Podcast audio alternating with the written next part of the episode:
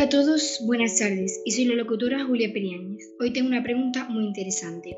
¿El ser humano es agresivo por naturaleza? Pues mira, la agresividad es un patrón de conducta y la agresión es una emoción como otra. Tiene un papel muy importante en la vida de los humanos. Tiene una parte positiva y una parte negativa. La parte positiva es conseguir cosas difíciles o defendernos de cualquier ataque o rechazo. Y la negativa es la ira, la hostilidad, la agresión por sí misma.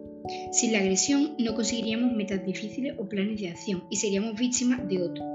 Por cierta agresividad uno permite alcanzarlo. Hay dos tipos de agresividad, la intrapersonal y la social. La intrapersonal es genética y la social es nuestro entorno. ¿Cómo responder a esa pregunta? Pues mira, es conocer la naturaleza del ser humano y por lo tanto su parte genética, biológica, psicológica y social. Es decir, la agresión forma parte del repertorio emocional del ser humano y como todas las emociones, nacemos dotadas para sentirla y manifestarla en su vertiente positiva y en la negativa. La pregunta no es si el ser humano es agresivo por naturaleza o no, ya que es la emoción que todos eh, sentimos en mayor o menor medida.